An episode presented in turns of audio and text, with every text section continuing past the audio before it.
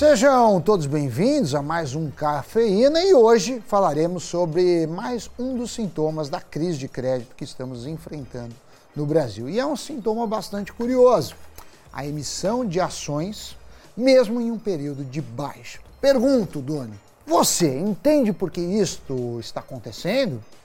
Tem algum palpite? Bom, se você que está nos vendo não sabe responder, segura e acompanhe o vídeo que iremos explicar.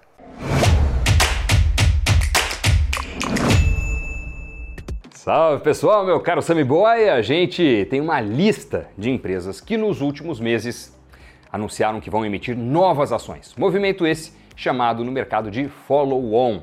Mas como vocês devem saber, o mercado não está nos seus melhores dias. O Ibovespa, que é o termômetro da Bolsa Brasileira, está longe das suas máximas, por conta, em grande parte, do cenário político e do cenário econômico. Há cerca de dois anos, nós também tivemos uma epidemia de follow-ons e IPOs. O momento, porém, era bem diferente. O Ibovespa, na época, flertava com suas máximas históricas, rodeando 130 mil pontos. Hoje, o benchmark está bem abaixo disso, né? Casa aí de 100 mil pontos. A economia brasileira estava tendo um desempenho econômico visto como positivo na comparação com o resto do mundo. Ela agiu mais rápido na pandemia e saiu mais rápido dela. Além disso, entre as medidas, o Banco Central tinha reduzido, por conta da pandemia, a taxa de juros.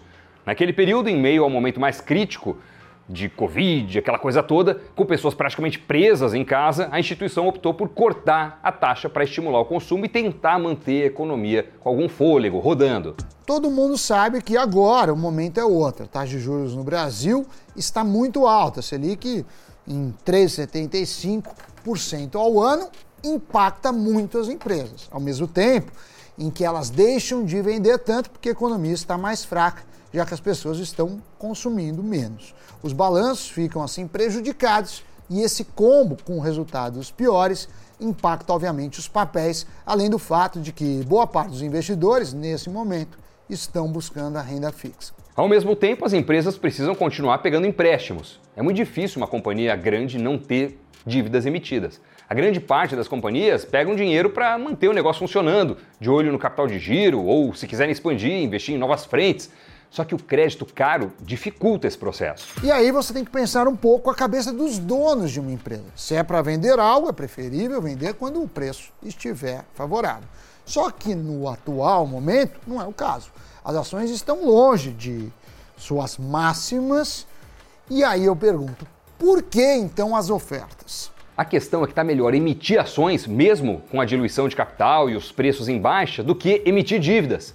Não necessariamente isso é algo positivo, mas é uma opção melhor do que a alternativa. Em março, segundo a Ambima, a remuneração média de uma debenture era CDI mais uma taxa de 2,85%. Hoje o CDI está ali em 13,65% ao ano aproximadamente. Então uma dívida está custando em média mais de 15%, o que é uma taxa bem pesada.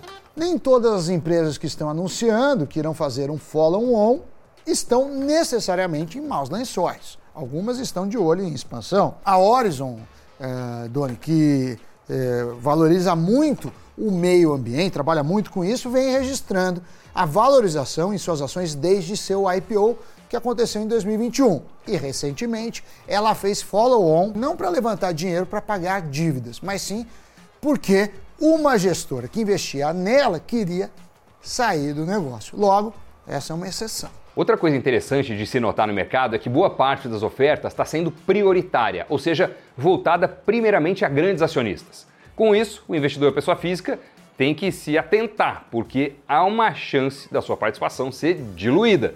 Quando você tem uma porcentagem das ações de uma empresa, se há uma nova emissão, essa porcentagem automaticamente diminui. Uma regra de três, né? Esse foi o ponto é, sinalizado por alguns analistas no caso da Taesa. A companhia ainda não confirmou o follow-on, mas surgiram boatos de que ela o fará. E a recepção não foi muito positiva. Para a Genial Investimentos, a movimentação é um tiro no pé. De acordo com os analistas da casa, aspas, não vale participar da oferta nos atuais preços e a companhia errou ao direcionar dividendos de maneira excessiva e depois procurar recurso. Fecha aspas. é que no caso da oferta sair do papel, os acionistas podem ser diluídos entre 12% e 15%. Flávio Conde, da Levante Investimentos, defende que a oferta, caso aconteça, não muda a projeção de longo prazo para a companhia, ainda mais que a empresa está procurando capital para investir em novos empreendimentos. O que se fala é que a companhia quer capital para competir em leilões da ANEL, que é a Agência Nacional de Energia Elétrica. Mas esse caso também não deve ser a norma, não. O que se busca na maioria dos anúncios é a melhora da estrutura de capital. Em entrevista ao Valor, um dos responsáveis pelo banco de investimentos do Bank of America no Brasil defendeu que espera diversas ofertas no mercado, uma vez que o custo da dívida subiu muito. Aliás, o presidente do UBS no Brasil mencionou que as ofertas fazem sentido para diversas empresas que buscam ajustar seus balanços. Isso porque o crédito está caro e muitas empresas estão usando parte do seu caixa para arcar com compromissos financeiros. E a gente já tem as primeiras empresas que fizeram emissões por causa disso. A Apvida e a DASA, duas companhias do setor de saúde, realizaram as movimentações mencionando justamente um reparo de suas estruturas de capital. A primeira empresa levantou 1 bilhão e 100 milhões de reais. A segunda deve receber 1,6 bi, sendo 1 bi e meio da família Bueno, controladora da empresa, e do BTG Pactual. Enfim, são essas movimentações que temos que acompanhar. Temos inclusive uma série de empresas que ultimamente não andam bem das pernas. Um exemplo é a CVC Brasil, que também fará follow-on em breve. A gente falou dela aqui no canal recentemente e a situação da empresa, como é, falei há pouco, não é das melhores. Em um intervalo de um mês, a empresa negociou suas dívidas, falou em follow-on e viu o seu diretor financeiro renunciar. Enfim, o momento não está fácil para diversas empresas brasileiras. É claro que cada caso é um caso. Se você investe em ações, vale ficar cada vez mais atento, atenta para entender o cenário que a companhia que você tem na carteira está passando. Pode não ter nada demais, mas também pode haver um cheiro de problema no ar. Então, avalie.